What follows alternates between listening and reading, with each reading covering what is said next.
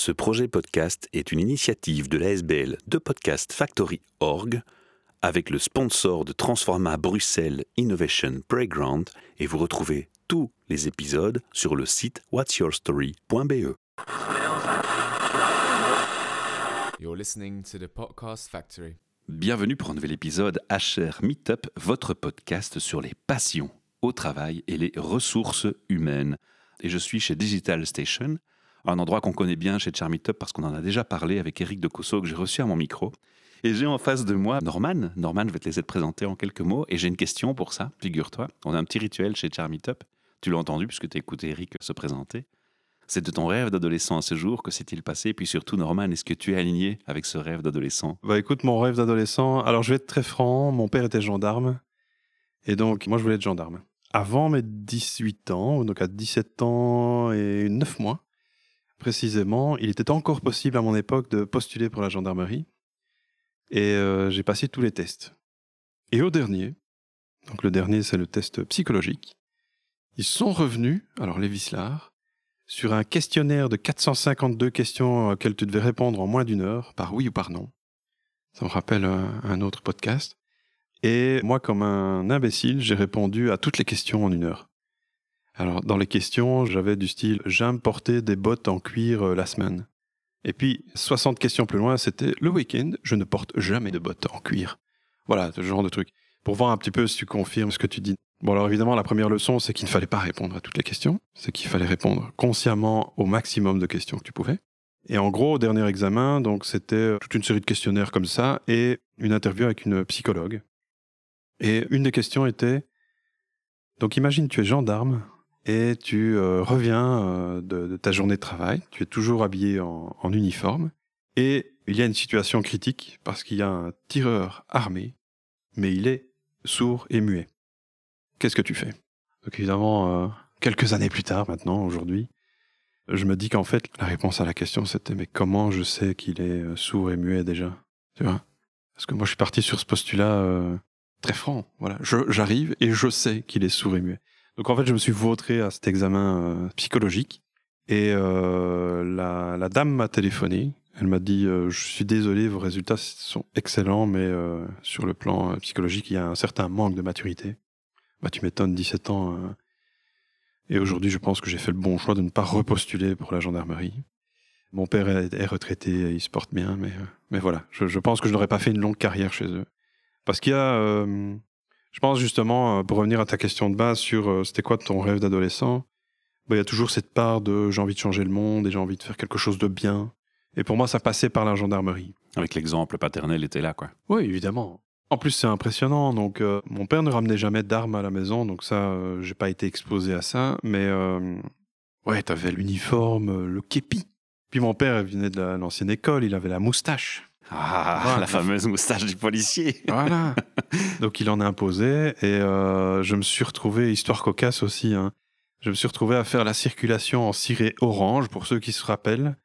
Donc les gendarmes avaient un, Tout à fait. un long impair orange en cuir avec euh, des bandes fluorescentes. Et je me suis retrouvé avec le képi de mon père euh, et ce long impair sur le carrefour devant chez moi en train de faire la circulation. donc heureusement c'était en plein été, donc il n'y avait, pas, y avait pas grand monde. Mais euh... Alors si je t'ai bien écouté, tu m'as pas encore dit que ça t'amenait à quelles études ni vers quoi, mais tu es quand même pas mal aligné avec ce début d'histoire que tu vas continuer puisque faire changer le monde, c'est un peu ce que Pixis fait. Mais on va revenir sur ça plus tard. Je vais te laisser continuer ton histoire et ton parcours. Ouais, tout à fait. Donc c'était, euh, bon, ça c'était juste un, un, petit épisode euh, cocasse. Mais là, je, ouais, je pense que j'avais euh, 12-13 ans, je pense. Hein. Ouais. Donc euh, je flottais un peu dans l'uniforme. Et donc en gros, pour répondre un peu au parcours, moi j'ai fait des études, j'ai fait un graduat en informatique de gestion, l'école qui s'appelle aujourd'hui Enalux, donc c'était l'IESN à Namur. Donc informaticien, ça c'est le bagage. C'est le bagage. Ouais, ouais, tout à fait.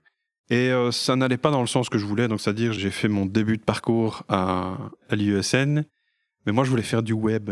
Donc vraiment avoir du résultat concret de ce que je fais.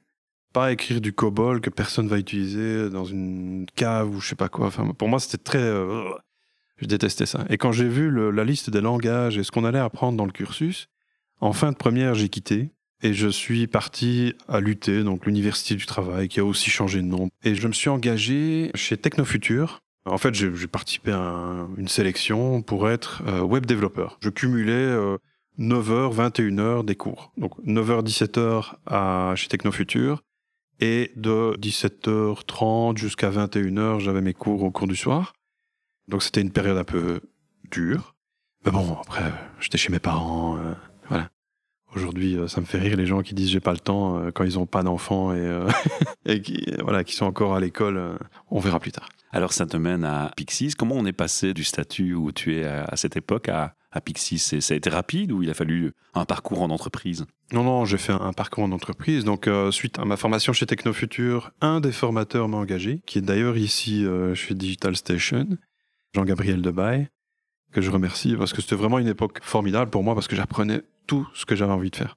Donc, c'était vraiment l'ikigai, pour ceux qui connaissent, la raison d'être. Pour moi, c'était ma meilleure vie. Donc, je me levais pour coder, je me couchais pour coder, je, voilà, je travaillais le week-end et j'adorais ça. Après, je me suis dit, bah, je suis pas mauvais, je vais me mettre indépendant. Donc là, je quitte euh, cette société, je me lance comme indépendant avec un associé qui lui est resté salarié, donc il était plutôt euh, indépendant complémentaire. Donc en gros, j'ai vécu le solo entrepreneur par la force des choses. On construisait euh, quelques éléments ensemble, mais bon, lui était euh, occupé par sa profession euh, en, en temps plein. Et euh, ben, à un moment, ça a craqué. J'ai fait un burn-out. Un grand moment de réflexion souvent, hein, ça. Ouais, bah, c'est un moment dur hein, parce que euh, moi j'ai perdu 15 kilos, euh, je savais plus rentrer dans mes vêtements, enfin mes vêtements euh, m'enveloppaient littéralement. Donc euh, donc c'était c'était chaud, c'était dur. J'ai encore euh, des, des petites sensations là, En en rien qu'en parlant. en parlant. Mais tu réalises que c'était aussi une belle opportunité de rebondir finalement, Ah maintenant avec le recul? Ouais, tout à fait. Donc en gros, à cette époque-là, je me dis, euh, je vais retrouver un job d'employé. J'ai plus les, j'ai plus la force en fait. Ouvrir mon laptop était devenu, euh, j'avais envie de vomir en fait, hein, sincèrement. Donc c'était, c'était vraiment dur. J'ai postulé et à l'époque c'était Thales, donc euh, Thales Information System en Belgique. Donc je suis devenu software engineer pour un projet ici à Charleroi d'ailleurs. Ça a été euh, très chouette parce que là j'ai découvert l'agilité. En fait, j'ai lu un bouquin sur l'agilité pendant ma période un peu euh, sombre. Et ensuite, j'ai postulé chez Thales et j'ai eu ce job de. euh, Alors, c'était business analyst pour un projet agile. Donc, le client voulait extreme programming. Et c'était exactement le bouquin que j'avais lu. C'est sur ce projet-là que j'ai rencontré Pierre-Emmanuel qui m'en associe aujourd'hui dans Ouais. Pixis. Et en fait, le coach qui est venu nous coacher euh, sur ce projet-là, c'était l'auteur du bouquin. Ah ouais. C'était Laurent Bossavit à l'époque, que je détestais. Mais sincèrement, euh, aujourd'hui où je suis... Mais ça on peut pas dire en podcast. Non, non, mais euh, c'est avec beaucoup, beaucoup d'humilité. Parce qu'en fait, je, je comprends maintenant. Ouais. Je comprends pourquoi je l'aimais pas. Et je m'amuse à être ce personnage maintenant, ce coach qui pose des questions et qui est un peu chiant. Parce qu'en fait, oui, la posture de coach, c'est justement de, en gros, essayer de pas répondre aux questions, mais stimuler la réponse chez le, le coaché. Bref, c'est là qu'on a commencé à, créer une vraie expertise sur l'agilité en Belgique. On était, je pense qu'il n'y avait pas grand monde qui faisait de l'agilité à l'échelle. On est en quelle année là? Là, on est en 2006-2007. C'était il y a 15 ans. Et je dois avouer qu'une équipe de 15 personnes en full-time, qu'on faisait du pair programming, pour ceux qui savent ce que c'est, c'est deux personnes sur le même PC, c'est extrêmement rare. Donc c'était souvent euh, des moments euh, dans le certain développement, mais pas full-time. Et nous, c'était full-time. Donc c'est vraiment une école, euh, un laboratoire en fait. La motivation derrière ça, et je fais une petite parenthèse là-dessus, c'est que le client s'appropriait leurs produits. Donc on avait un binôme qui était une personne de chez le client, une personne de chez nous. La transmission d'infos était vraiment très forte. On commence à créer beaucoup d'infos, beaucoup d'expertise, et on se dit, on va partager ça. Parce que je lis beaucoup sur Internet. À l'époque, bon, YouTube euh, n'existait pas. Il y a déjà à ce moment-là un premier sentiment de se dire voilà, là je commence à m'aligner avec mon passé, mon adolescence, hein, je vais changer un peu le monde déjà. Tu pressens déjà ces premiers euh, prémices ou pas encore? Oui, parce qu'en fait, quand je disais bah, l'agilité m'a un peu guéri, bah, je trouve dans ce qu'on fait au quotidien des éléments qui auraient pu m'empêcher d'aller vers ce burn-out. Et euh, voilà. Je pense que si j'avais écouté un peu plus euh, mon moi intérieur plutôt que le résultat extérieur, ça aurait été bien. Donc il y a ce côté alignement euh, intérieur-extérieur qui est important. Donc en effet, je pense que là, je, commence à, découvrir les clés qui m'ont amené à ça. Et de me dire, je peux pas être le seul à le savoir, parce que je, pense que j'étais le seul dans l'équipe à avoir fait un burn-out. C'était encore difficile à l'époque, hein, donc euh, j'avais des journées un peu down euh, que j'essayais de ne pas montrer. Mais, en- tout cas, voilà, c'était euh, très instructif. Donc on s'est dit, Pierre-Emmanuel et moi, lui est très euh, bleu, analytique, euh, structuré. Moi, je suis très un peu jaune, vert, euh, un peu social et un peu foufou. Je me dis, on va s'associer et on va aller porter la bonne parole. On va prêcher. On va prêcher. On va prêcher. Pas l'évangile, mais l'agile. Voilà. Ça sonne, hein, note. Ouais, D'ailleurs, à l'époque, euh, Pierre-Emmanuel euh, était .NET évangéliste. Oh, joli. Donc, on postule pour euh, aller porter deux sujets à un événement qui s'appelle les XP Days en Suisse. Donc, c'est les Extreme Programming Days à Genève. On est sélectionné, on y va, 2009. À l'époque, on a déjà créé une association, lui et moi, sur euh, .NET. Donc, on a une ASBL qui s'appelle .NET Hub ASBL, qui était là pour promouvoir les technologies .NET, Microsoft et l'agilité. Donc là, on part, et c'est, je pense, c'est ce voyage-là qui a un peu euh, transformé tout. On est devant une audience, il y a 150 personnes dans la salle. Moi, j'ai mon cœur qui bat à 400 à l'heure. On doit faire un pitch pour expliquer euh, ce qu'on va donner. Donc, on a choisi pour deux sessions, une, le matin dans la grande salle et une euh, après-midi dans une plus petite salle. Je monte sur scène, ça, je pense que ça devait durer une ou deux minutes. Et au bout de la dixième seconde, je pense que j'étais chez moi. je- On a fait un petit dialogue avec euh, Pierre-Emmanuel. voilà, si vous êtes intéressé, venez à telle salle à telle heure. Et voilà. Donc on fait deux pitchs. Et puis euh, arrive le moment de la session. Et on se dit, mais est-ce qu'on a intéressé du monde quoi? Et là, euh, la salle est comble. Et je dis, waouh Au-delà de la salle comble, est-ce qu'il y a eu des réactions? Est-ce que les gens sont venus vous voir en disant, ben voilà, moi, ça m'intéresse. J'imagine qu'il y a eu des éléments clés qui sont passés ensuite pour déclencher des business. Ouais, tout à fait. Parce qu'on déjà, on a découvert ce genre d'événement. Euh, Il y en avait déjà en Belgique, mais plutôt en, en Flandre. Donc il y a un, événement qui s'appelle aussi le XP Days, qui se déroule une année sur deux en Flandre et une année sur deux en Hollande. Mais bon, on avait créé .NET Hub justement pour répondre à un problème de francophonie, parce qu'il y avait beaucoup de francophones qui allaient dans les user groups à, l'époque néerlandophones, mais du coup tout le monde switchait en anglais. Et on s'est dit, bah, c'est pas possible, on va créer un truc en français. Bon. Je reviens à ma petite histoire là sur les XPDs à Genève, et là c'était vraiment, euh, ouais, on a eu beaucoup de réactions, beaucoup d'encouragement. Euh, le titre était un peu pompeux aussi, c'était euh, Retour d'expérience sur l'agilité à dimension industrielle.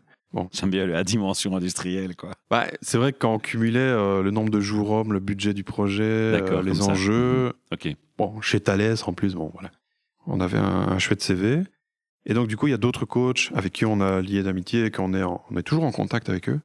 Donc ça, c'est cool. Et je pense que, ça je l'ai déjà expliqué, les 9 heures, les 8 ou 9 heures qu'on a fait de trajet de retour de Genève à, à Bruxelles, on a fait que parler. Le brainstorming du siècle. Ah ouais, euh, en fait, on était tellement dans l'émotion de il faut qu'on reproduise ça en Belgique. Et en fait, c'est comme ça qu'est née la, la journée agile. Ah, pas mal. Donc la journée agile, en fait, est née avant Pixis. Ça a été un peu notre round d'essai entre lui et moi, Pierre-Emmanuel et moi, sur comment on peut collaborer, créer des choses. Et, euh, Mais là, vous présentiez en tant que coach chacun alors. Oui, mais via la SBL. D'accord. Donc moi, j'avais déjà mon activité d'indépendant.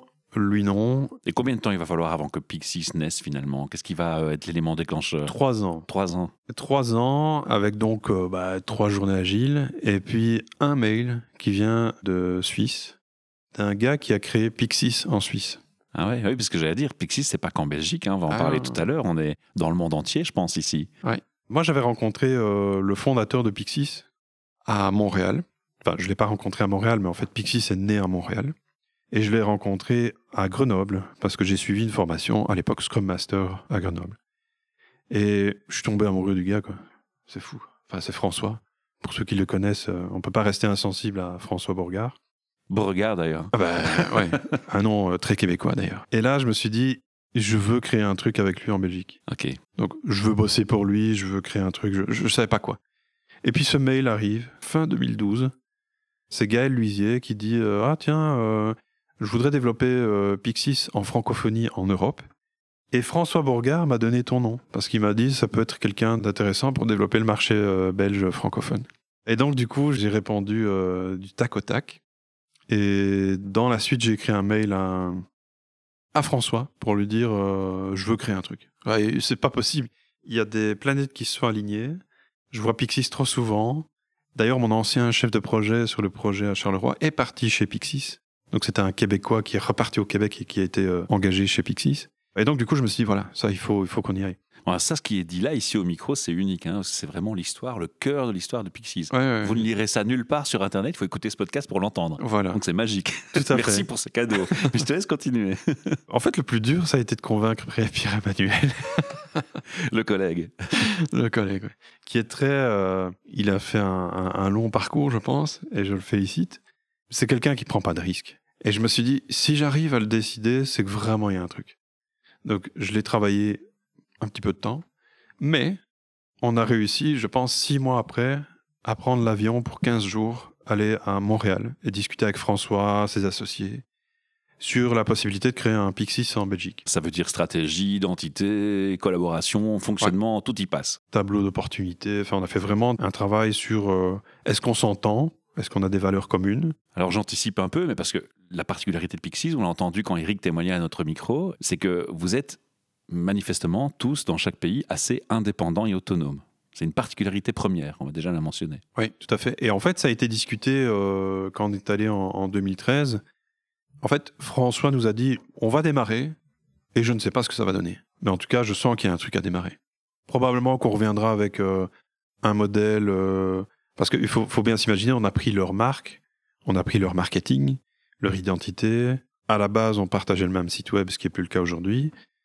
Et donc, on a dit bah, écoute, dans un premier temps, nous, ce qu'on veut faire pour contribuer, un, on va écrire des articles sur le blog. On va appeler les formateurs du réseau Pixis quand on donne des formations en Belgique. Et c'est ce qu'on continue à faire aujourd'hui. Donc on est euh, neuf ans après et, on continue à essayer de collaborer comme ça. Comment on peut définir aujourd'hui le réseau Pixis? C'est un réseau autogéré d'entreprises autonomes et autogérées. Donc on essaie d'utiliser l'agilité au sein de ce groupe. De prime abord, quand j'explique Pixis, les gens me disent Vous êtes une filiale alors? Non. Non. Ah, vous êtes une franchise alors? Euh, non. Non. On est totalement indépendant. Voilà. Voilà. On partage le même nom. Moi, je suis une entreprise, euh, je veux être plus agile. Alors, on sait qu'il y a dans des échanges qu'on a eu offline euh, pas mal de contradictions entre la volonté, l'idée, lire un livre et s'en inspirer et la pratique. Ça, c'est encore un grand débat qu'on pourrait avoir au micro.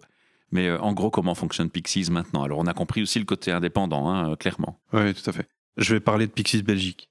En fait, on a plusieurs façons de répondre à la question. C'est, euh, on a une base savoir. Donc, on a un blog qui s'appelle savoiragile.com, justement, sur lequel ben, on peut s'inspirer, lire des articles. On a la journée agile et les studios agiles qui répondent à, bah, tiens, je veux m'ouvrir à d'autres façons de, de faire mon boulot, hein, d'autres organisations. On parle aussi de développement personnel. Je citais euh, l'ikigai ou, des méthodes de coaching euh, ou de l'intelligence collective, par exemple. C'est pas étroitement lié à l'agilité. On peut faire l'un sans l'autre, mais euh, je pense que l'un attire l'autre. Donc on a ça, et puis on a les services concrètement. Donc imagine, société X dit voilà, j'ai besoin de plus d'agilité dans mon entreprise. Donc là, on peut passer par un, un système d'audit ou d'assessment. On écoute d'abord le client. Voilà. on prend la température. Docteur, qu'est-ce que j'ai? On prend le thermomètre. C'est ça. Mais on va essayer d'objectiver ça aussi. Euh, souvent, l'agilité, ça sert à quelque chose. C'est comme un, un véhicule ou un chemin. C'est pas une destination, en fait. C'est ça que je veux dire. Pour moi, l'agilité, c'est aussi un mindset.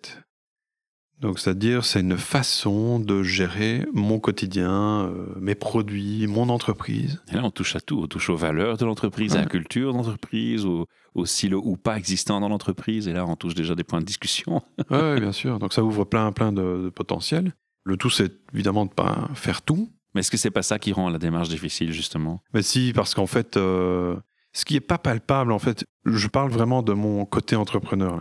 Si une société qui vend du développement, ben, c'est concret. Voilà. On vous offre les services d'un développeur ou d'une équipe de développement. En entrée, elle a les besoins fonctionnels, les besoins du marché. En sortie, elle sort un software. Ben, nous, en fait, on est là pour fluidifier entre l'entrée et la sortie. Qu'est-ce qui se passe et comment ça se fait et quelle mentalité? C'est ça le plus important, au final. On est l'huile dans les rouages. Qui garantissent leur pérennité, peut-être aussi. Justement. Ouais, ouais. Mhm. On va agir, par exemple, pour les managers, c'est les aider à prendre du recul, du temps, les aider à déléguer. Ils doivent te regarder avec des grands yeux en disant du temps ou ça?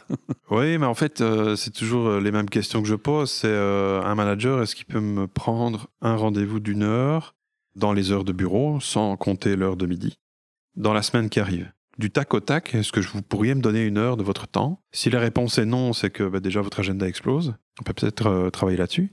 Et puis c'est le côté aussi, maintenant on est en juillet août, donc c'est très actuel. c'est comment vous partez en vacances? Est-ce que vous partez avec votre laptop sous le bras ou est-ce que vous décrochez totalement? Donc, ben, nous, on va vous aider à décrocher totalement. Bah oui, parce qu'il faut déléguer, il faut voilà, faire confiance. La confiance, un élément clé. Tout à fait. On va vraiment essayer d'agir euh, là-dessus, mais c'est pas toujours évident parce que je fais référence à d'autres euh, podcasts ou d'autres euh, articles. C'est toujours l'agilité, c'est pour les autres. Mais là, on parle même pas de l'agilité en tant que telle. C'est un ingrédient de l'agilité. Tu vois, c'est le- l'empowerment. C'est euh, comment je peux rendre plus efficace mon équipe? Ben, C'est en leur donnant de l'autonomie, par exemple. Après, si vous me dites, euh, ouais, mais moi, j'ai pas confiance dans mon équipe. Mais c'est vous qui l'avez recruté, hein. On peut faire des erreurs de casting. J'y pense à chaque fois, pour l'anecdote, à chaque fois que j'appelle un centre d'appel avec un service support et qu'on me dit les appels peuvent être monitorés pour améliorer la qualité. Je dis mais gars, t'engages quoi des clés alors? Ouais, Parce que clairement, c'est la question, que- l'image que ça me donne moi en tant que client, c'est on n'a pas confiance aux gens qu'on a recrutés, c'est des tocards potentiellement. Est-ce que tu veux bien nous dire si on a raison ou tort? Euh, Non, je participe pas à ça. Parenthèse étant fermée, un peu méchante, j'avoue, hein, la parenthèse, mais bon, j'aimerais secouer une fois le cocotier et dire tiens, les gens, réfléchissez. Alors, la particularité aussi de Pixies et de votre approche, c'est que dans tous ces questionnements et toutes ces réflexions que vous voulez apporter aux managers et aux équipes, c'est que vous incluez du jeu. Est-ce que c'est systématique ou pas? Je me pose plus la question, en fait. Donc, euh, oui, C'est dans l'ADN de la boîte. c'est ça. C'est ce qui nous a charmé d'ailleurs chez nous, chez Charmy Top, et on va en parler. C'est un peu au départ le but de ce podcast. On va proposer un événement en septembre et on voulait en parler et faire un podcast sur le sujet. Faire un podcast avec quelqu'un qu'on ne présente pas, une entreprise qu'on ne rappelle pas qui elle est, bah, c'est un peu inutile. Donc on a commencé sur ça. Et puis l'événement, quand on communiquera vers notre public, on leur mentionnera les détails, mais au moins ils sauront, grâce à ce podcast, quelle est l'histoire derrière et pourquoi il serait peut-être intéressant de venir, non pas à un des milliers d'événements qui se trouvent sur Google quand on cherche agilité, mais à celui-ci en particulier qui sera une collaboration entre HR Meetup. Donc c'est pas HR Meetup qui organise, c'est pas Pixies qui organise, c'est nous organisons ensemble un événement où on a envie, chez HR et vous avez envie de voir et de rencontrer notre communauté aussi, d'amener votre façon de faire, votre approche différente. C'est un peu comme je dis aux gens, il y a tout le monde vient à mon micro en tant que coach. Il y a des millions de coachs sur Internet. Oui, mais c'est pas grave. C'est d'abord si on a des millions, c'est qu'il y a de la demande, donc ça veut dire que c'est une valeur sûre. Et ensuite, chaque coach a son public, parce que ce qui compte, c'est l'affinité, c'est la façon de. Je, je crois à ton discours, à ce que tu me donnes. J'y vois une affinité, une synergie possible. Ben, C'est pour ça que je te choisis. Et chez Charmy Top, en ce qui me concerne, c'est ce qui se passe avec vous. Donc moi, j'ai entendu Eric, puis j'ai entendu euh, Zélia, puis je t'ai connu, on, a- on s'est côtoyé dans deux, trois événements ou deux, trois situations. J'ai envie de me retrouver à tes côtés pour en savoir plus. Et je me dis, j'ai envie de partager ça avec les gens qui nous écoutent. Voilà, ça c'est la petite euh, anecdote de, de ce podcast. Merci. Alors je vais te laisser un peu nous dire, euh, voilà, le jeu, ce qu'il en est, et, ça va nous mener à l'événement, forcément. Ouais, ouais. Donc l'idée, c'est bah, rebondir sur ce que je disais justement avant, c'est la délégation. Donc ça, c'est l'élément clé du meet-up qu'on va organiser. Avec un jeu, on a vendu la mèche. Avec un jeu, oui, mais c'est un jeu euh, qui peut être un peu déstabilisant. Donc euh, c'est un jeu simple, hein, donc euh, pas de panique, on va pas expliquer pendant trois heures les, les règles du jeu, ça va, ça va super vite. Mais par contre, c'est le jeu qui est parfois compliqué. C'est vous allez devoir un peu vous exposer parce que vous allez devoir faire des choix. Je vais pas aller trop loin dans le, contenu et ce, qu'est le jeu, mais donc c'est un, jeu sur la délégation. Mais euh, il faudra être honnête, transparent. Et pourquoi moi? Je pense qu'en rebobinant l'interview qu'on vient de faire, bah, j'ai presque été gendarme. j'ai été employé plusieurs fois, Indépendant, donc tu comprends la réalité des indépendants, des entrepreneurs. indépendant euh, freelance, je veux Ouais, dire. on se comprend. J'ai vécu un moment difficile qui pour moi trouve une, un des ingrédients dans ça. Je pense qu'à un certain moment, si j'avais eu l'occasion, ou si je m'étais dit, tiens, si je demandais de l'aide, parce que déléguer, c'est aussi demander de l'aide, ça aurait pu me sauver. Mais je regrette pas d'être passé par là, hein, parce que si j'avais eu l'ingrédient avant, je serais pas là. Donc c'est ce qui fait mon histoire. Et aussi en tant que chef d'entreprise. Donc aujourd'hui, euh, Pixis a, eu des hauts des bas. Mais voilà, donc on est toujours debout, on est résilient, on est bien entouré. Donc euh, voilà, je pense que j'ai vécu assez de vie que pour donner un peu de perspective et de, voilà, de dimension à, ce, à cet exercice. Alors on invite les auditeurs hein, à s'informer et on mentionnera la date, on la communiquera sur les réseaux sociaux, on parle du 22 septembre et donc ce sera une soirée qui se déroulera chez Transforma Bruxelles à Ever. Ça commencera vers 18h30 avec un petit verre d'accueil et euh, quelques échanges de networking bien sympas avant de passer dans une salle où il n'y aura pas un présentateur euh, mode classique avec ses PowerPoint. Non, on est dans un autre élément, on est dans le fun, hein, puisque le cœur même d'Hatcher Meetup dans son histoire, c'était on se jetait des olala quand on avait des bonnes idées, tu vois, un peu. C'était aussi un peu du jeu et dans, dans le mode décontracté plaisir. Donc on va garder cette culture et cette mentalité qu'on avait nous de notre côté, qui se marie très bien avec la vôtre. et donc ensuite, il y aura à nouveau encore un petit moment de, débriefing et euh, de networking. On va pas trop en dire, on communiquera euh, ce jour-là principalement. On espère avoir donné en tout cas aux auditeurs l'envie de venir nous rejoindre, mais on a un rituel de clôture de podcast aussi. Et euh, je pense qu'il va participer peut-être à, à donner à nos auditeurs l'envie de te rencontrer. C'est trois questions purement RH. Toi qui côtoies les entreprises et qui les stimules sur l'agilité, avec cette casquette agile, comment est-ce que tu définirais un HR Je me référerais à un bouquin dont j'ai oublié le nom et l'auteur, mais c'est un Indien qui a écrit Employees First, je pense, c'est ça. En gros, je dirais, pour moi, une personne qui appartient au RH, je veux le dire comme ça, c'est quelqu'un qui est au service. Le mot service est important. Voilà, parce que trop souvent, en fait, plus l'en- l'entreprise grandit, et plus j'ai l'impression que c'est euh, des régisseurs. C'est des gens qui dirigent un peu les ressources humaines, donc les gens qui travaillent dans l'entreprise. Et pour moi, en fait, on doit revenir aux bases de l'entreprise. C'est pourquoi cette entreprise existe. Et moi, en tant qu'RH, comment je peux faciliter la vie des gens qui y travaillent? Voilà, pour moi, ce serait une définition. Alors la deuxième question, ton effet euh, waouh. C'est un endroit où des gens que tu rencontres, une situation qui se passe, tu t'y attends pas, c'est professionnel ou non. Et puis tout d'un coup, il y a cette petite voix dans la tête qui fait Waouh, génial, quoi. Juste inspirant. Alors, soit tu as connu ce genre d'événement ou de situation et tu peux m'en parler et me dire pourquoi ça t'a fait cet effet waouh, soit tu n'as jamais connu ça et tu te dis Tiens, qu'est-ce qui demain pourrait faire faire un effet waouh quand je vais dans une entreprise? Un effet waouh. Alors, moi, j'aime bien le côté euh, lieu, mais ça ne fait pas tout.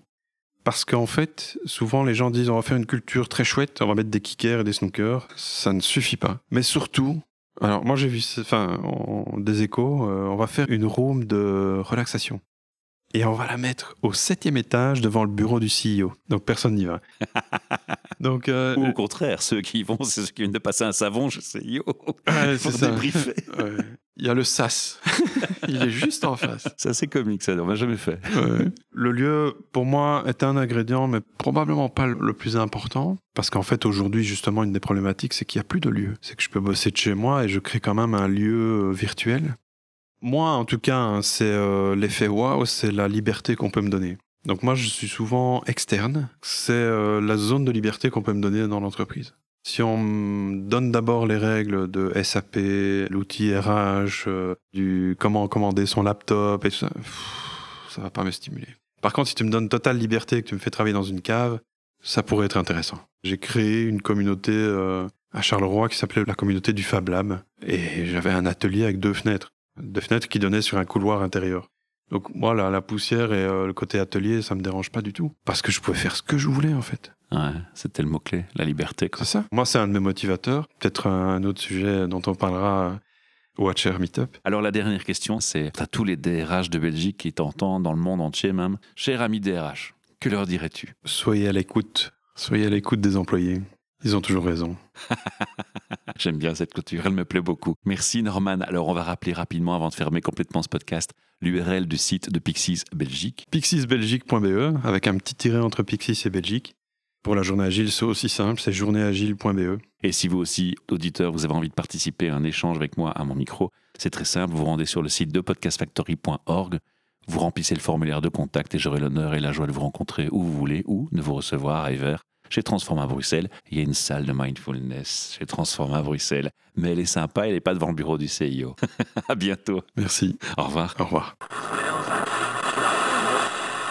You're listening to the Podcast Factory. Ce projet podcast est une initiative de l'ASBL de Podcast Factory Org avec le sponsor de Transforma Bruxelles Innovation Playground et vous retrouvez tous les épisodes sur le site whatsyourstory.be.